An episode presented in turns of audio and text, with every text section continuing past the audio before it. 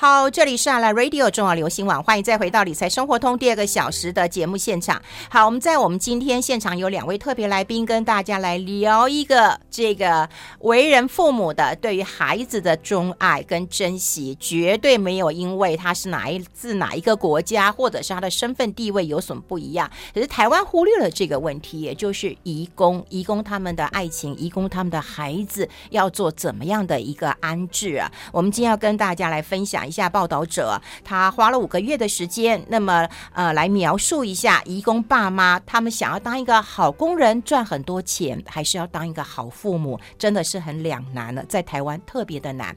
好，我们先欢迎一下我们报道者的记者陈德伦，德伦好，哎，云芬姐好，各位听众朋友大家好。好，另外一位呢是报道者 Podcast 的制作人，其实报道者的 Podcast 做的蛮不错的，真的做的非常的好，收听率也很高，排名在很前面了。我们先欢迎。一下，这位制作人詹婉如，宛如好，哎，玉芬姐好，大家好，我是宛如。好，我们要跟呃宛如先来聊一聊啦，哈，因为你们这一次的呃这个专题叫抑郁生养，谈到的是很多呃移工父母亲跟孩子，好，这条路要怎么走下去啊？有些孩子还没出世，就父母亲决定要堕胎了，这是是嗯难中之难，重中之重了哈。那为什么你会做这个专题？是不是先跟大家来分享一下？嗯，这件事情要回溯到大概两年前的我啦。嗯嗯、那时候我也在媒体工作嘛，嗯、然后就曾经有个机会访问到呃剧情短片《红色》的导演刘纯佑。嗯、那纯佑这部片子，它其实内容就是谈到一个女性移工，她是看护工，嗯、那她在印尼有婚姻有小孩，那只是呢，她只身来到台湾之后，跟她的被照顾者阿公之间，因为呃每天密切的相处嘛，也产生了一些情愫。嗯，那。两人呢就发生了一些肉体关系之后，这个剧情片里面的这个 Lily 她就怀孕了。嗯，那可是怎么办呢？你又想象一个移工，他母国有家庭，然后来到这边又发生一个所谓的不应该的关系。对，所以这个 Lily 她最后就选择在她怀孕五个月的时候，在网络上买堕胎药堕胎。嗯，那为什么这个片名要叫做红色？因为堕胎导演他就是用一个意象，就是。在浴室里面，莉莉吃了堕胎药之后，浴室里面一大滩的血迹，嗯嗯、就是表示这个孩子已经流掉了。嗯，所以我觉得那时候我跟纯佑导演聊的时候，就突然敲醒了我一件事情，就是我自己我自己以前在做报道的时候很关注的是，可能呃，义工在台湾被人口贩运啊，嗯、被当成奴工啊，甚至被性侵害的状况。可是我从来没有想到。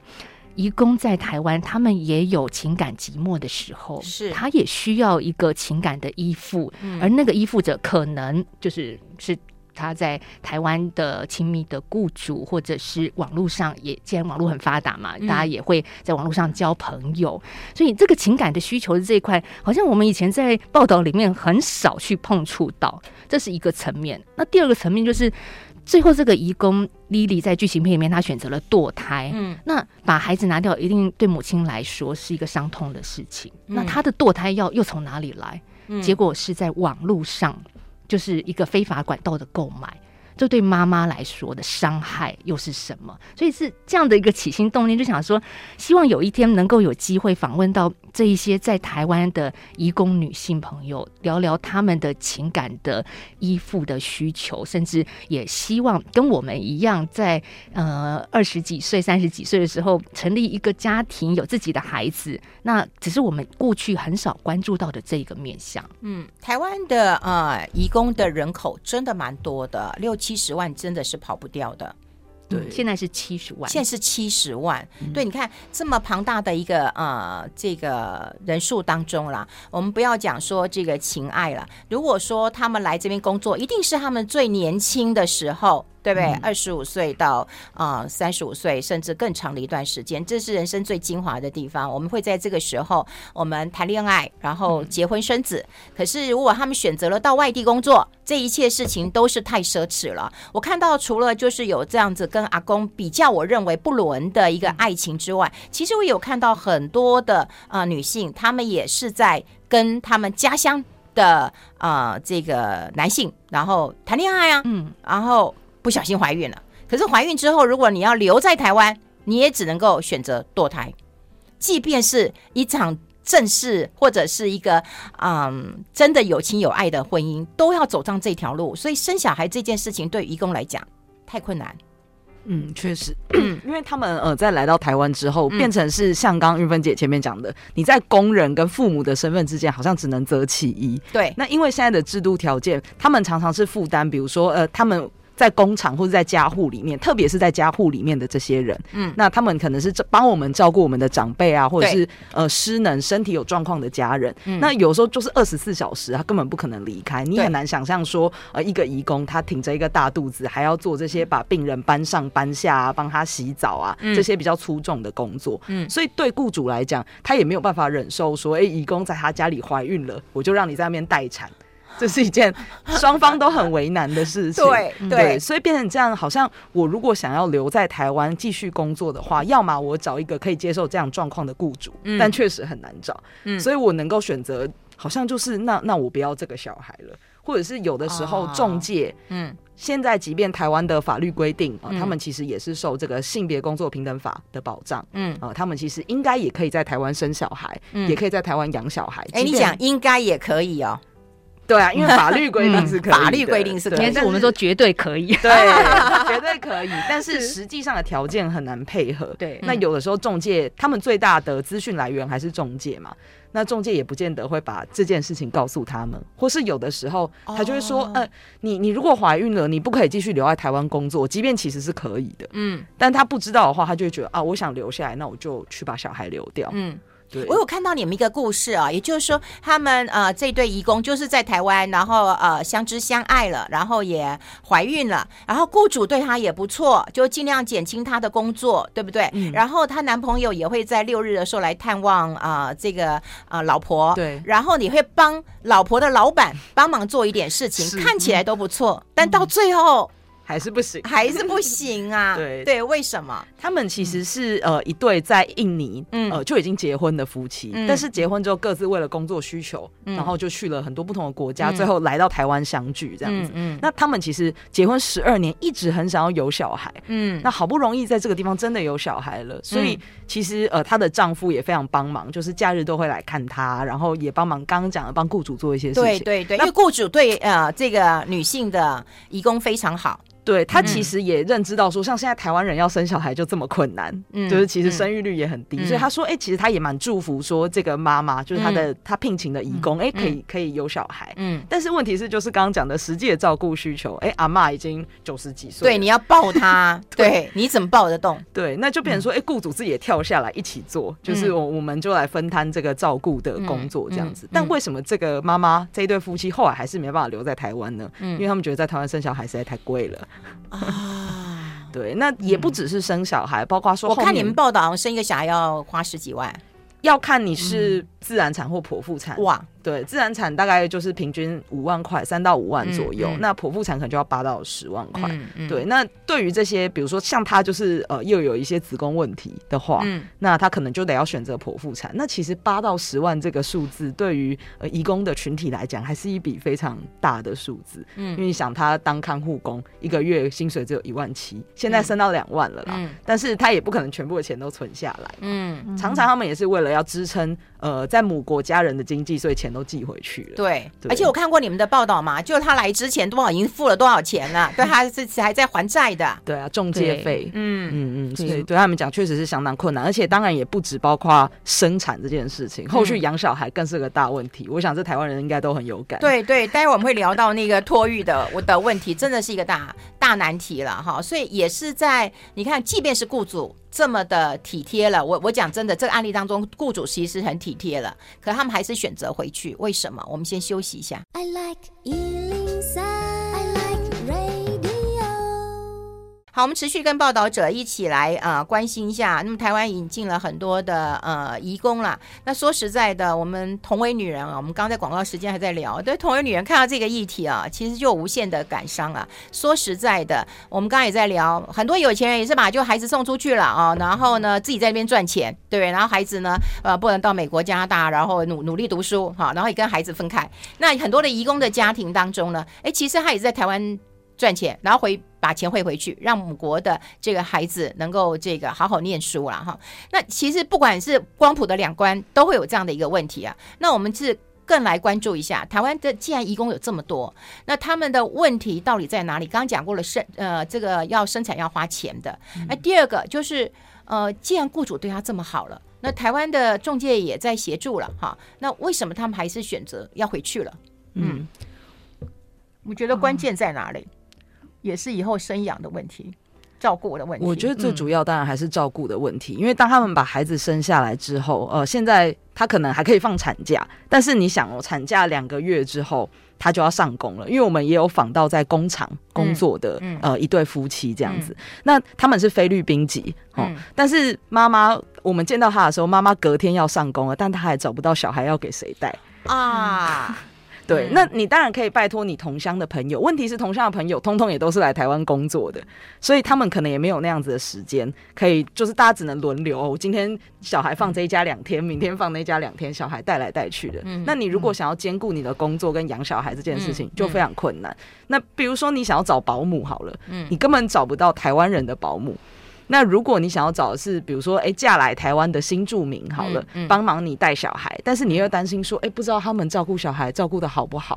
嗯，对，所以现在这样的费用对他们来讲，可能也不见得负担得起。然后一天五百块、七百块，你算一算，一个月就超过他们的薪水的百分之。哎呦，五百七百算便宜的，你知道现在如果找台湾的保姆多少钱呐、啊？对，是刚刚德伦讲五百七百，那个是指说他们找同乡的非法移工、无证移工。哦，那当然，他的收费会比你找台湾合法有证的保姆便宜很多。嗯、在台湾，像玉芬姐说，大概两万五上下吧，就是这是一个基本款呐，哈。嗯，所以尿布、奶粉都一定要还要自己额外贴。对义工来说，真的还蛮辛苦的。嗯，但是这就问题来了，他如果是找非法，就是自己的同乡，呃，他是无证的，那我们怎么确保他能够真的好好的照顾我们的孩子呢？嗯，这也会看到我们有一些。呃，在采访过程当中的事情发生，就是有一些呃同乡的保姆，她可能会有吸毒的状况，嗯、有一些呃酗酒的状况，所以对孩子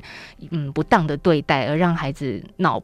不就是被被打啦，被打的很严重，甚至一辈子产生了后遗症，这都是有曾经发生过的。嗯，哎、欸，其实我有看到你们有一个故事，好像就是也是一个怀孕的呃这个妈妈，然后她被解约了嘛，哈。对。那我们刚刚提到那个案子，就是说雇主很好，可是他们夫妻两个决定回去，可是回去之后是把孩子生下来以后给家乡长辈带。他们还是要出来奋战，还还奋奋斗、奋奋斗，然后赚钱的啦哈。那我们也有看到另外一个故事，就是说，好像他也被解约了。对，没办法嘛，那那雇主或者是中介就叫你你解约，对对对对，明着说暗着说就叫你解约，因为雇主可能没有办法了，对不对？嗯、你今天是一个雇主，我一样花钱，然后你大个肚子，我如果叫你做事，我等于是我虐待你了。可是我明明有花钱的，然后你又不能做，所以可能他们就是同意解约啦。啊，那好没什么纠纷就解约了。可解约之后，他要生小孩啊，好像就是靠同乡帮忙的。对，这个这个故事，我们有遇到一个呃，在宜兰东山那边的一个例子哦，这个印尼的看护工，他叫纳尼。那纳尼他其实就是像刚刚玉芬姐讲，他其实雇主他是在台湾结婚的，在台湾认识同乡的男朋友，然后在台湾结婚。当时他的婚礼，雇主还有去参加哦，其实是很祝福他们。对对对对，放他假。然后去参加他的婚礼，可是呢，雇主其实没有想到的是，后面她就她就怀孕了。嗯，对。那对她来讲，这个孩子当然也来得有一点意外。不过他们呃夫妻俩年纪也不小，所以想说，哎，我好想留下这个孩子。但是后来就像刚刚讲，他就解约了，因为。他没有办法照顾阿妈，嗯，那雇主就跟他合意解约。他后来其实是通过同乡的协助，对，到宜兰这个地方找到了另外一位新住民，叫做黄燕妮，哦，他在那边开书店啊，开餐厅，然后也帮助了很多在那边的新住民和移工朋友。所以后来其实是靠着这位呃新住民妈妈的协助，他才知道说，哎，我可以去哪里做法律的求助，然后我可以怎么样在这段时间没有办法工作的时候，还有其他的方式维持我的经济生活。嗯嗯。然后当刚好她也遇到一个很好，她老公的这个工厂的老板是愿意提供给他们住宿的空间的，嗯、所以其实这个案例让我感受到的是，你在台湾想要生养一个小孩，假如你是移工，嗯，你是需要非常多的幸运凑在一起，嗯、你才有办法好好的把这个孩子生下来。嗯，而且就连我们就是在报道结束之后啊，刊出之后，哎、欸，他们还跟来跟我们联系说，哎、欸，怎么办？我老公被工厂解雇了啊！是这个 有点是我们刊登之后发生的事，还没来得及写在报道里面。对对，对，为什么呢？他。工厂就是台湾雇主可能出现一些营运上的问题吧。啊、那这么好的，本来一个很好心的老板，然后提供宿舍让这对夫妻可以一起住，让妈妈带产生宝宝的。结果现在因为老公被解聘了，他们就无处可去，所以就来跟我们询问求助，说是不是有地方可以让拿妮，就是这个准妈妈可以，因为她十月二十号左右就临盆了，很快，很快就要生了，所以他们很紧张，就是不知道该找谁。谁帮忙？还好我们 可以，就是不只是报道者，我们还是可以你帮忙带小孩吗？我们先休息一下，要不要我帮忙带一下？是。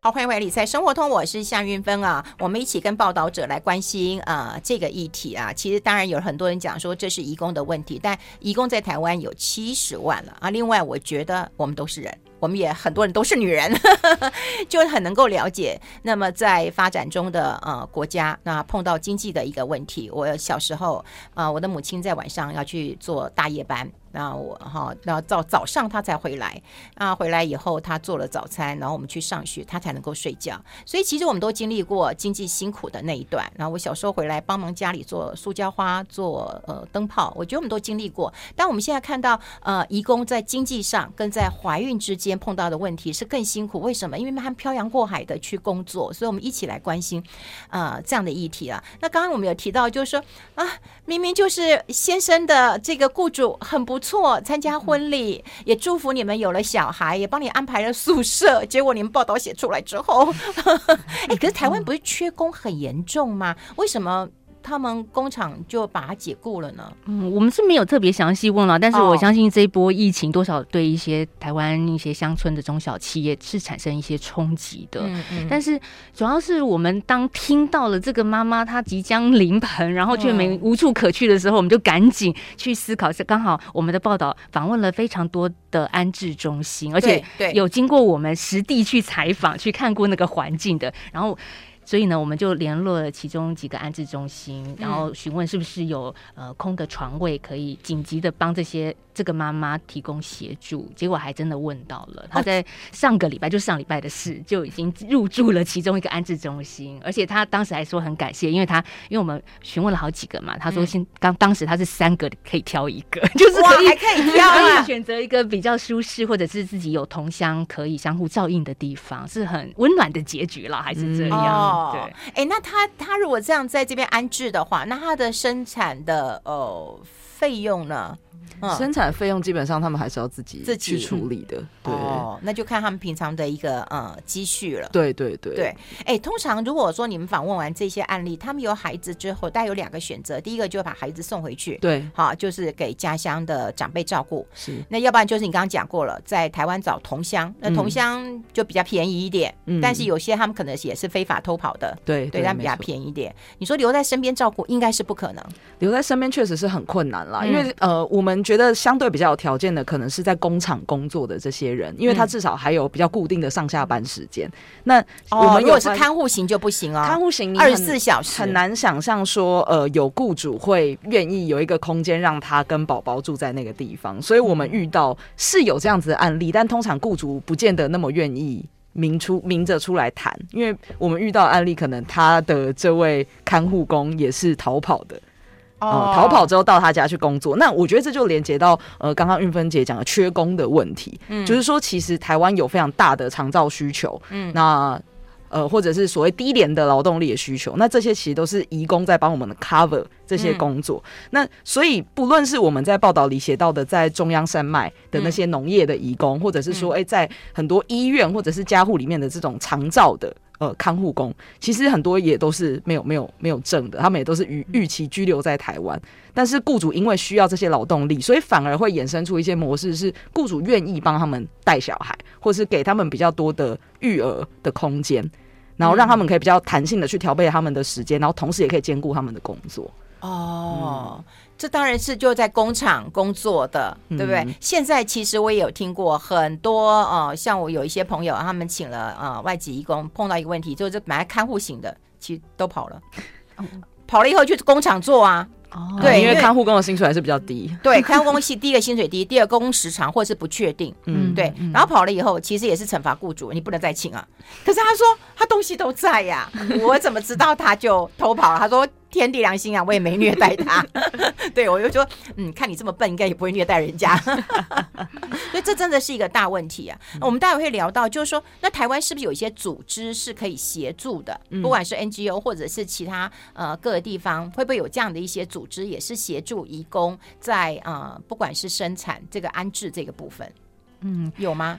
有，其实还蛮多，在我们访问的报道里面，这些都是长期关注台湾移工处境的。嗯、所以有些移工他们也会有社群嘛，也知道说，诶，如果我遇到怀孕，然后中介要我去堕胎，嗯、我我该怎么办呢？可能第一个他们会先打给一九五五，然后去做一些初步的咨询。嗯、那另外一个管道就是这一些 NGO 组织，嗯、而这些 NGO 组织他们不只提供咨询，还会实际上带着你陪伴着你走过这一段路。我觉得这是台湾的民间的力量，真的很不。不容易的一件事哦，是 NGO 组织。对，那其实我觉得，除了 NGO 组织，当然这个是已经发展蛮久的。但我觉得，其实政府在呃监察院提出了调查的报告之后，说，哎，台湾其实有非常多移工，他有这个怀孕生产呃育儿的需求。那之后，政府其实也发现这件事情是确实存在的。因为我觉得我们现在得要去面对这件事情嘛。那他们其实也成立了一个外国籍的妇幼咨询中心，就是你只要是移工。来台湾工作，你有这些呃怀孕、生产遇到等等的问题，你都可以直接去这个中心做求助。那这个其实是官方他去设立的，然后交由民间的基金会去做营运，这样子。嗯，对对。所以包括说，哎、欸，你在怀孕之后，呃，你不知道要怎么样，呃。有一些卫教的东西呀、啊，嗯、或者是说，哎、欸，你要怎么处理你的工作权的问题啊，等等的，嗯、或者是未来找工作的事情，嗯、其实你都可以在这个中心里面一次去做整套的处理跟咨询。我觉得这其实也是官方开始重视说，义工社群确实有这个需求。哦，这可能要透过不管是啊、呃、政府，还有就是我觉得中介很重要，嗯、必须把这个资讯。啊、呃，告诉移工，确实，对啊，不然移工不知道啊。嗯、他今天碰到问题了，要不然就上网买一个堕胎药，把自己身体搞坏了，嗯、对不对？对，要不然就是自己不晓得该怎么处理，对，哭天抢地的。只是很遗憾的是，中介通常是移工，刚刚有提到来台的翻译老师是一个他们最重要的陪伴者，可是有的时候翻译老师就不一定会把这件事情告诉移工朋友们。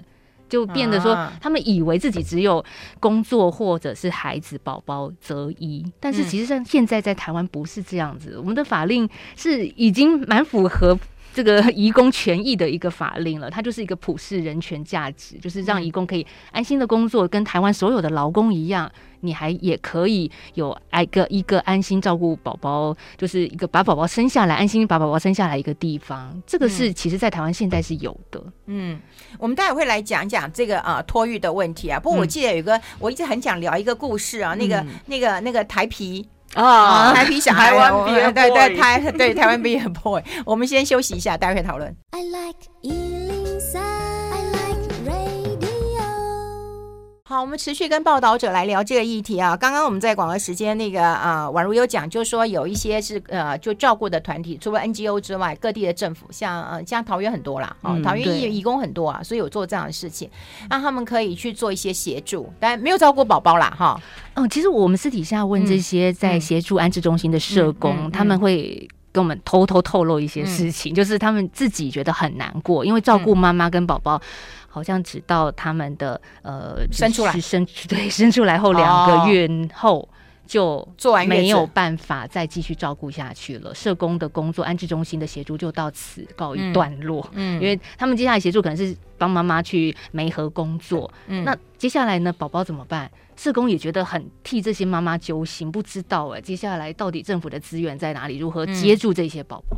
对，怎么接住呢？你说台湾，你看每一个女生，像我年轻的朋友都会知道了，就是她们不是不想生，他们想生，但生完以后小孩谁来照顾？嗯，对不对？对有些父母亲年年迈了哈，或者有些父母亲根本也没有办法体力再照顾了，要不然就是托育的很难找啊。你要挤挤进公托，嗯、那你说啊，今天其他其他的这个找保姆，你找保姆你也你也会很担心保姆会不会虐待我的小孩啊？嗯，对不对？然后你送去这个呃学校，你也会担心我的小孩这么小会不会被欺负？因为如果你再再更小一点，其实有很多的私立学校是混龄的、嗯、啊，所以两三岁可能都在一起。嗯，那他那个两岁包尿布的，他就很怕被欺负。有有啦，我身边朋友都有这样状况，所以待会我们聊聊托托育的问题。那我们现在聊聊那个台湾啤酒，好不好？台湾 Beer Boy 怎么制造出来的？对，怎么制造出来的？这其实是我们 大家印象都很深刻的一个案例，就我们去到台中的坛子加工区那边是加工区，对，那边其实很多都是厂工嘛，他就是在工厂工作的。那那边有一个天主堂，就是有一个教会，神父呢在那边帮助了非常多义工朋友，他还在那边有庇护所。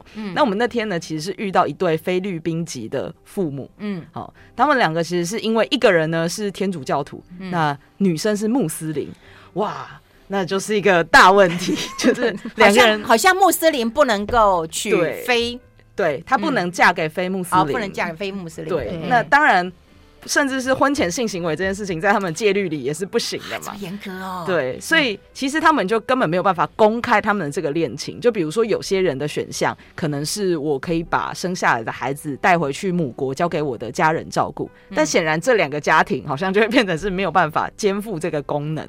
那他们就只能想办法在在台湾。他们本来还想说，哎、欸，我请朋友帮忙带回去，请朋友帮忙照顾。但他们又担心孩子离他这么远，他根本不知道照顾的状况怎么样。嗯，对。那这两个就是呃，Lucas 跟 Grace 这这一对夫妻，他们在台湾有了小孩之后，你知道他们为什么叫台湾 Beer？对他们这个台湾毕业真是太妙了。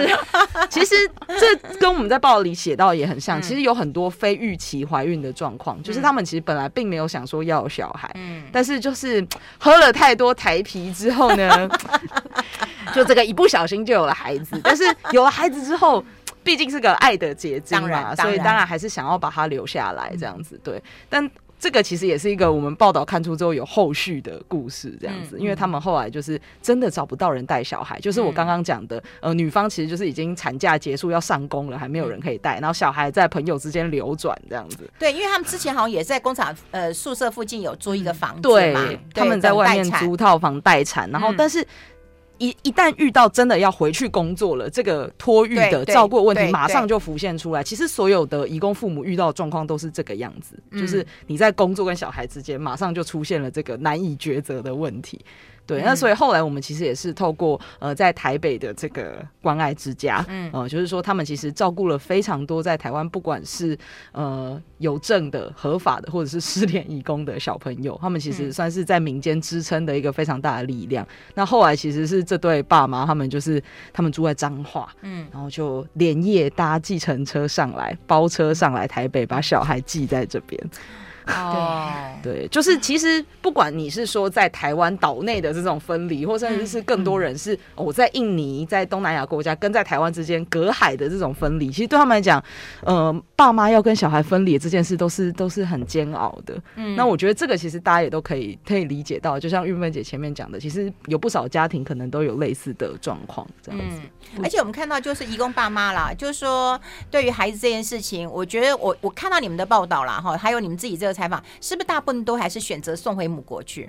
因为我看这个台湾 Beer 这个 boy 也是送回去了吧？呃，他现在还在台湾，但是他们预计送回去，预计要送回去。对，我觉得确实是因为后续的托育照顾的费用对他们来讲实在太难以承担了。对呀、啊，因为你如果一直请假，老板也会觉得说，那你来台湾就是要赚钱的，对那你不上班这样是什么意思？对，没错。对，我觉得在访问里面有一个令我也觉得很难过的地方是，就算好了，他们愿意付出台湾保姆费两万五千块，嗯。负担很大，没有错，但是他们觉得有一个保障、合法的台湾保姆照顾也是好事。但是很多台湾保姆不一定愿意带移工的小孩。哦，你们采访有发现到这一点，是不是因为语言不好沟通？嗯、呃，当然，第一个可能是台湾的保姆会担心，呃，费用是不是你还能够一直持续的支付给我？哎，这个是很现实的问题，没有错啦。嗯、那第二个是很多台湾保姆会觉得怀疑，就。他们是移工哎，怎么可能或怎么可以生小孩？就是很多台湾人可能还没有这个想象，就觉得移工来台湾就是来工作的嘛。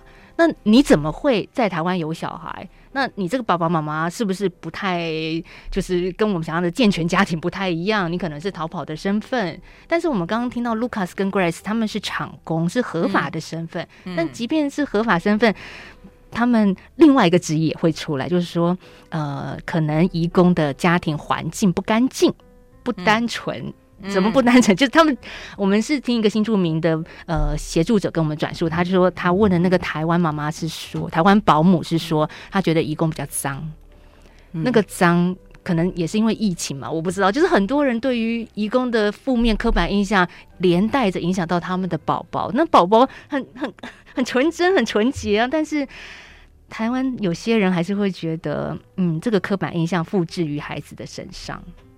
嗯嗯，其实我觉得宛如在讲的就是一个歧视的问题了，对，就是就是个歧视的问题，因为这个不只是我们待会讨论，我们待会讨论，我们先休息一下。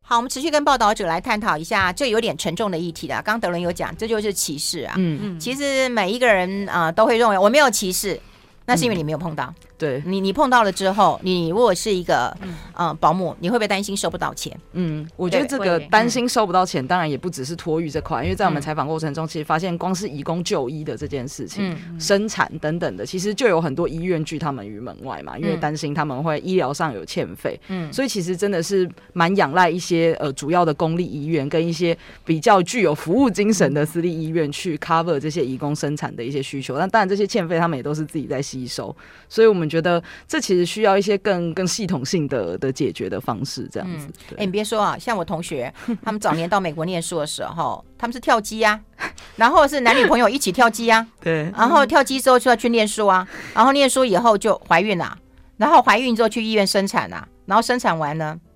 半夜落跑，对啊，钱付没有钱付不出来，嗯，对，一就有这样的情况，这这这这是真实的，这这是真实的，没有错，没有错，对啊。然后后来我就问他说：“哎，那你在美国为什么要回来？”他就说：“我说你怎么不申请移民？”他说：“嗯，我在医院没缴钱，我怕没有记录。”哎，那我们怎么看待这样的问题？因为我们现在看到都是你们采访到的。是对不对？有有采访到的，然后你知道他们的现况，那我们可能可以不管是倡议不要歧视，或者是给他们一个安置，同样是为人父母，同样都很希望有孩子。嗯，但有问题还是无法解决啦。嗯，哦，就无法解决了。那在做到这边的时候，两位的心情如何啊？对，嗯。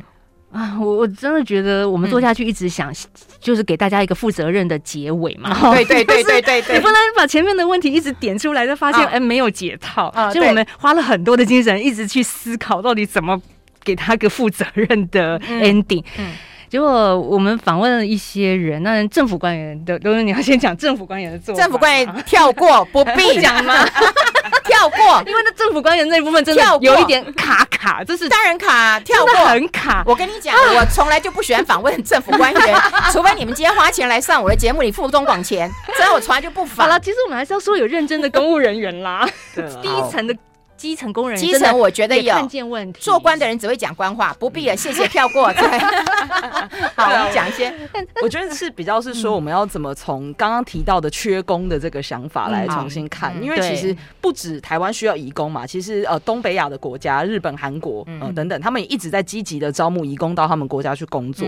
那如果台湾想要留住这些对我们来讲其实很重要劳动力，我们过去都觉得移工是替代性的劳动力，可是现在其实发现他们其实很必要啊。你如果没有这些移工，你家里的老人谁要顾？你那些呃工厂工作谁要做？甚至是工地等等的，没有他们根本动不了工。所以要怎么样给他们比较好的条件，让他们愿意继续留在台湾？其实现在也有更多觉得说，哎，我们是不是可以从工厂开始做起？因为比如说，哎，家户的雇主可能真的比较没有条件，但是工厂是不是像台湾？你如果是本地的劳工，呃，一百人以上的工厂，你就要做托育的服务。那这个东西是不是移工也可以来做试用？毕竟我们台湾的大厂里面。也聘用很多义工嘛，嗯，嗯对，我觉得可以从一些我们能够着手的事情先开始试做，嗯，然后让这个东西可以有规模经济嘛，你就可以慢慢扩大说，哎、欸，其实也许我们有一个专门 for 移工的小朋友，他们能够去的地方，让这些东西不要只是永远是民间在努力的支撑这样子。其实雇主他如果想要有更好用的劳动力，他想要让移工愿意留在这边更久，在思维上可能有一些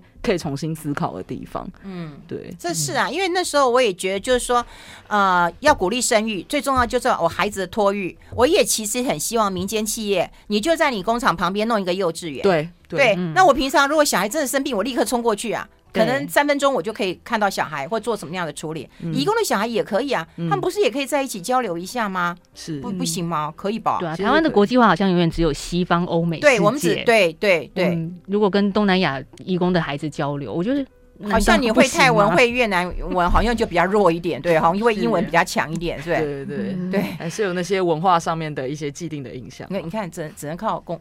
那个就是靠企业，对不对？对啊，其实我们觉得企业是确实最有条件可能可以先做的，而且他们其实本来就也在做这件事情啊。因为你法规规定里面，你如果本国劳工，你本来是啊一百人以上，你就是要去给一些托育的补助，你就是要比如说在像刚刚玉梅姐讲，在公司旁边弄托儿所等等的。那这些其实你也可以扩及到你雇佣的外籍的劳工啊。嗯，对对对，这倒是一个。